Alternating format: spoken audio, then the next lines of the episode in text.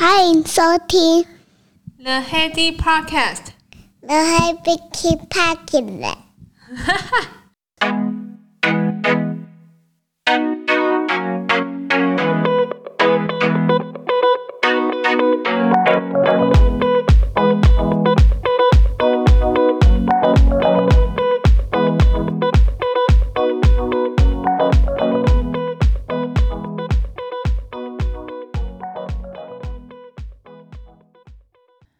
欢迎回到 The Heady Podcast。哎，我跟你说，我最近读了一本书，我觉得这本书超级赞的。可是因为之前它很红的时候，我反而觉得说，哎，反正大家都在讲，而且大家都有做重点整理，我不用去真正把这本书拿来彻底的看一下。我发现真的大错特错。我要介绍给你这本书，就是《原子习惯》。这本书啊，其实，在之前很多人在介绍的时候，也很多 YouTube 在做一些呃重点整理的时候，我就会认为说，诶，其实也不用再买来看嘛，就是大家都已经把它介绍讲完了，不过就是应该是这样子而已。那我就想说，最近有一些时间，就把把它就是买来看一下，就发现说，诶，真的。这本书真的很很值得好好的收藏诶，那重点其实我这边就不太多赘述，就是其实每个人看的感觉一定会不一样。一本很畅销的书，其实都是有它的道理在。那我觉得对我来说，其实最大的呃收获其实是环境。我们要创造一个环境，让我们其实可以就是毫不费力，或者费力气很小，去执行我们想要做的一些呃，比如说存钱也好，运动也好，还是说什么呃阅读的习惯。我觉得创造一个友善的环境，其实是一个蛮重要的，就是。这就是为什么很多室内设计师他设计出来的产品啊，跟动线一定是符合或创造那个客户所生活的模式。呃，有一个很印象很深刻的一个那个室内设计的那个案例，就比如说他其实很不喜欢小朋友就是一回到家就一直在看电视，那他就是把那个客厅的格局，原本沙发是面对电视的，就现在沙发就是两。变成是呃两个沙发互相面对面，然后中间是铺一个地毯，等于让小朋友其实在自然而然状况底下，就是呃会去把书拿来，就是坐在地上很放松的去翻阅个一页两页这样子，就是书柜就在旁边，呃，没有让沙发就直接对着电视，让这样子久而久之，其实对看电视的一些呃依赖度就相对的减少很多。这就是我能想到，就是说环境其实对一个人的影响真的很大。其他细节我觉得。呃，也不用太说太多。那我非常推荐你去呃，把这本书，不管是借也好，还是去买也好，我觉得都非常值得你去好好把它拿来看一看。那你一定会有你自己的一些收获，我非常肯定。今天我想跟大家分享的是，我看了一个 TED Talk 的呃 Janice 讲的错就对了。那它里面就有讲到说，其实犯错啊，就是带给我们的一些后续的。一些经验来讲，其实是很宝贵的。那我觉得大部分讲的真的也是蛮切中我心的。那可是我还有一些更多的一些案例啊，和呃延伸的分享，想要跟你做个分享。那有兴趣的话，请继续收听。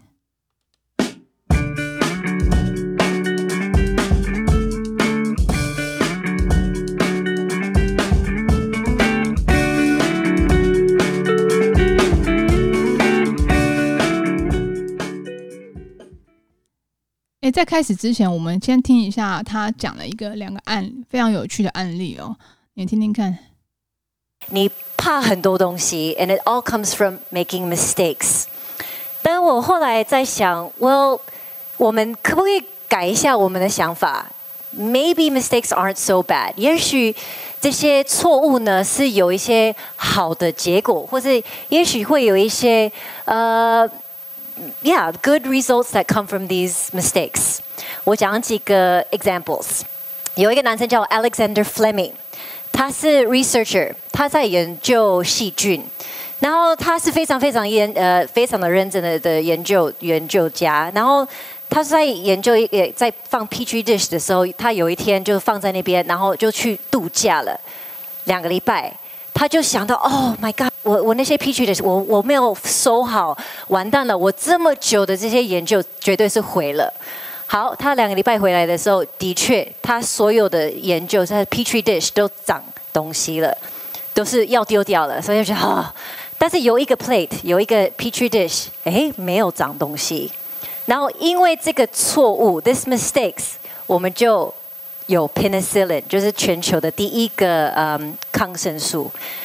然后这个 penicillin，这个 mistake，这个错误就救了两亿的人。好哦，为了避免有抄袭的嫌疑，我必须要先跟大家说好这个出处啊。这个是 TED Talk 里面的那个谢宜芬 Janet 她所演讲的，叫 Why I Love Making Mistake。那我觉得这个你可以上去 Google 一下，他整个讲的，那不外乎其实就是说，犯错其实会让我们学取很多经验。那呃，学取很多经验之后，我们才能够有所的成长。因为你不犯错，就永远不会成长。那我我觉得是一个很好的一个切题啊。那我就在想说，其实，在业务的呃经验里面，其实我也呃也来到了七八年的业务经验哦。那那这个其实。这个讲的一些原理，我觉得是对的。那我想要再延伸一点，是说，其实犯错绝对是可能是不可避免的。你在学习成长的当中，可是，在犯错的同时，你必须要有意识的去做一个修正，要不然你就一直犯错啊，或者一直犯同样的错。就跟以前像他刚刚讲那个做实验嘛，那啊，那可能是非常明显的，就是啊，那个 petri dish 就是有一个就是没有长，然后就是有抗生素的发现。那其实，在有的时候我们。在以前在研究所在做实验的时候，我们在做实验，它其实有的时候做不出来结果。然后一开始我还不得其门而入的时候，我会一直重复一样的 protocol，然后就期待会有不一样的结果。然后那时候老师也蛮一针见血，他就说：“哎，你做了，因为我们总是会有一个 routine 的那个 meeting 嘛，大概一个礼拜一次。那时候我也是觉得说，怎么奇怪，怎么做都做不出什么结果。那其实 protocol 原本就是这样子啊，那我也是照这样做啊，那为什么会有就做不出来结果呢？老师就问我说：那你做了这么多错的结果，你有尝试改变不一样的变音吗？一次改一个变音。”然后我就说，嗯，没有，啊，对啊，其实应该错就应该要改一点变音，然后看到底自己错在哪里。就比如说，呃，机器的设定还是参数有没有就是需要做调整。那有的时候别人。可能有时候很吊诡，就别人做得出来，你你做不出来。那有的时候也是会有这样的状况。你可能事过境迁，每个人的时空背景跟就是这原料啊，还是机器设备，还是它的参数啊，是不是有点不太一样？那其实都是在自己在面对自己的错误当中，一定要去做一个适度的修正跟调整，才能够确认说到底错在哪里。所以那时候其实我。呃，一直在做一样的 protocol，期望会有不一样修正的结果，这个其实是天方夜谭。后来就是呃，就知道说这件事情其实错就对了，就是有一个但书，就是说你错之后要去做一个修正，你不能去做一个一样的事情，然后期期待会有不一样的结果。那我就想跟大家分享一下，就是说，哎，我在这个。业务期间，我回想一下，到底哪一些东西是其实那时候其实犯了错，后来就是有去做一个调整，然后现在回想起来也觉得那时候心态跟一些呃处事怎么会这样？我觉得我觉得蛮值得跟大家分享啊。第一个的话就是讲到怀孕这件事情，因为我现在是怀第二胎嘛，其实，在怀第一胎的时候，我会觉得说，诶，怀怀孕好像很。很弱，那其实大家都会应该要让着我一点，或者是客户应该会觉得。哎，我这样子怀孕还出来跑业务，我应该会多少会有点礼让，然后会多多一点什么样的可能业绩之类。那时候我其实心里有这么一点点这样的想法哦。那我觉得其实这很不健康，因为人家为什么为了要怀孕要给你多一点业绩呢？或人家为什么为为了要怀孕让让多礼让你一点呢？可能在社会道德上面是这样，可是没有一定要这样子吧。然后那时候我就就想说，哎呀，我，我那时候第一胎怀孕，我想说，嗯、应该怀孕就是去做一些新的业务开发，就是大家客户可能会觉得，哎，你怀孕这样子，可能还还会多给你一点机会。的确没有错哦。像那时候我怀孕的时候，呃，那时候我们的老板他就说，哎，来来去开发一些新的应用客户，就是等于是说我们的那个核心客户之外，一些可能呃 Level B、Level C 的客户也不要放过啊。或许在那个应用上面，就是也是可以多多做开发。那我去预约访客户的时候，其实客户的确是会想说：“哎，你都怀孕了，然后想说，那我们就是之前虽然没有，之前虽然没有需求，那或者是之前都有拒绝见面，那现在想说啊，反正，可能好了，那就来听听看我们要说什么好了。然后那时候我跟那个老板就过去啦，过去一趟就是也是介绍就是相关的。呃，产品给那个客户做一个参考，其实结果其实跟我们大部分的客户是一样。其实你如果是呃客户是真正需要，而且是刚好命中他的那个痛点的话，其实你不用多介绍，他其实应该会觉得说你的产品真的很不错。可是因为那时候我们的产品定位其实是蛮高的，那那个产业的应用就是算是中低阶的产品，他其实选择上面他不需要到这么高的标准啊。那那时候其实也是听我们讲完，就说哎，就给我们正面的肯定。你说啊，你们其实产品很不错啊，那我们会好好考虑啊。然后走出来的时候，要换，就是我们有有要做那个换访客证的时候，我那时候觉得蛮好笑的。虽然还没有结果，其实我已经知道说他应该不会买。可是那时候出来的时候，我觉得蛮好笑，就是我那时候已经挺了一个大肚子哦，然后去换访客证。然后我们的老板其实也是白发苍苍，那我就想说，就这个画面真的是蛮。怎么蛮经典的，就是一一个孕妇，然后跟一个就是已经就是有社会历练的老板，然后来跟就是其实那个客户来，老实的讲，真的不是百分之百就是属性是我们客户相关，可是因为老板还是想说做一个就是新的客户开发，我觉得是一个呃是一个新的尝试啦，可是到最后结果的确是。其实客户并不会因为我们就是比如说有特殊的身份，就比如说是呃怀孕啊，还是说就是你是大老板啊，还是说你是呃有什么样的隐疾啊，然后来拜访他，他就会呃就是改改采纳我们的呃产品，因为毕竟呃市场跟商业用途跟就是个人情感其实是比较分开来的事情，这就是第一个那时候有点。就是错误的心态，也跟大家就是讲了一个我的黑历史。第二个来讲的话，就是我刚开始出道，出道就是刚开始出社会当业务的时候，那时候。我们家其实是开杂货店的，然后那时候就有一个印象，就是说，呃，爸爸有教啊，说其实你卖的东西要有要实惠啊，然后要有实在啊，然后客户才会一直跟你去做一个来往啊，这是我们家的那个杂货店的相关的经验。然后那时候我刚当业务的时候，我就想说，对啊，要要优惠，要实在啊，然后我就。在报价的时候，其实报给采购的那时候都是直接报我的底价哦，公司的底价。然后报出去的时候，就是采购就打电话来议价。然后那时候一开始还是菜鸟的时候，想说，哎，我都已经给你底价啦，就是是真的是底价，就你还要议价，我真的就没办法。然后后来其实。议价是一个艺术跟一个呃商业往来正常的一个程序。那时候我就呃刚开始也不太晓得，或觉得说，哎，就只我已经给你底价了，我们不需要再这样来来回回，其实就是直接底价。这这你应该理解，其实 议价的程序还是不可以避免的。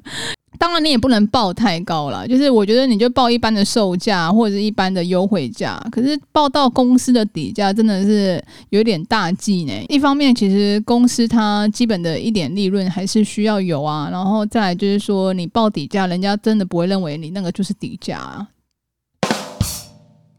第三个的话，其实就是在卖东西的时候，你到底对你的规格跟客户那边需要的规格跟搭配的东西。是不是能够 match 得上？这是什么意思呢？就是说，呃，尤其是卖设备的更为明显。就呃，之前我也曾经犯过一个错误，就是说，在卖设备的时候，电力的选择这个细节，就是可能我认为说，哎，这个就是我们的差不多规格，就是一百一啊，两百二啊，差不多就是这样啊。那来的时候。然后就客户其实原本以为可能是一百一就可以解决了，或者是原本以为那个是两百二的，就这个大家的原本我以为其实都都都是错误的一个。就是没有业务没有注意到的沟通的方式啊，因为你怎么会认为你你的产品跟客户的环境就是一定百分之百 match 呢？这个一定要做一个双重的确认。就是后来我就是这个对这个都会特别小心，因为很麻烦。因为你订了设备进订进来，他有可能在订之前可以选择一百一或两百二，那。第一，你没有给客户选就算。然后第二，你他设备进来的时候，假设客户那边他还要再去做一个另外公务的一个呃呃电源的配置啊，那等于会有呃公司的衍生的费用。那对采购的人或者是使用者，他都会很难交代的过去，会造成他们的一个麻烦。那或许或许是应该是一开始先大家先把这个规格对好啊，一百一就是一百一，两百二就两百二，还有更细细节的哦，因为你就是错一开始错，我一定会就是做修正。嘛，我就哦，对对对对对对，就是一百一跟两百二要稍微去做一个就是调查，就是在菜鸟后来就是想说好，那我知道，那到后来就发现说哇，其实魔鬼藏在细节里诶，因为你想想看，两百二跟还有所谓的三百八，因为越设备越大，你的电力需求就越多嘛。那其实有的时候两百二跟三百八它的那个规格。就是尤其是两百二接地线啊，它那个插插孔的形式啊，台湾惯用的会有两种的形式，就是 T 字形啊，还是一个就是呃平行。就你可能就是要直接跟你的就是客户单位的公务讨论，他们习惯用什么样插孔的形式呢？因为一样是两百二，它的插头形式却会有惯用的两种，看公司的不同。那三百八又更多可以讨论啦，比如说三百八三项五线，然后三百八它的那个是不是插插座的形式，插座又是长怎么样？样子，或者是说它三百八，它是直接接到设备里面去，它没有所谓的插座，这些都是一个细节跟经验的讨论啊。这个也就是说，在卖。呃，产品的时候，那个产品的规格、有效期限，然后甚至它的那个设备的用电、呃环境的摆放，这些都要稍微的呃注意一下，就是才不会说呃让你的呃呃可能卖的产品虽然规格都是使用上面都是客户想要，也是客户需要的功能，可是到最后在设定的时候就就是好像没有收的这么漂亮，或收的这么完美。那这个其实都是经验累积而来的啦。那以上三个案例啊，就是呃，可以发现说，你可以再搭配回去看那个 Janet 那部影片啊。其实犯错其实是有的时候你在你犯了第一次错误，那你你当然就是要做一个适度的修正，你让你下一次才不会再犯同样的错误。因为你如果一直在犯同样的错误，那就很低级，你知道吗？所以就是错就对了是没有错，可是后面必须要再补充一句，就是说你需要去做一个适度的修正，然后才可以让你的经验值不断的往上累积。因为你就像做实验一样，你犯同样的错误却期待有不一样的结果，那就是一个很不切实际的一个做法了。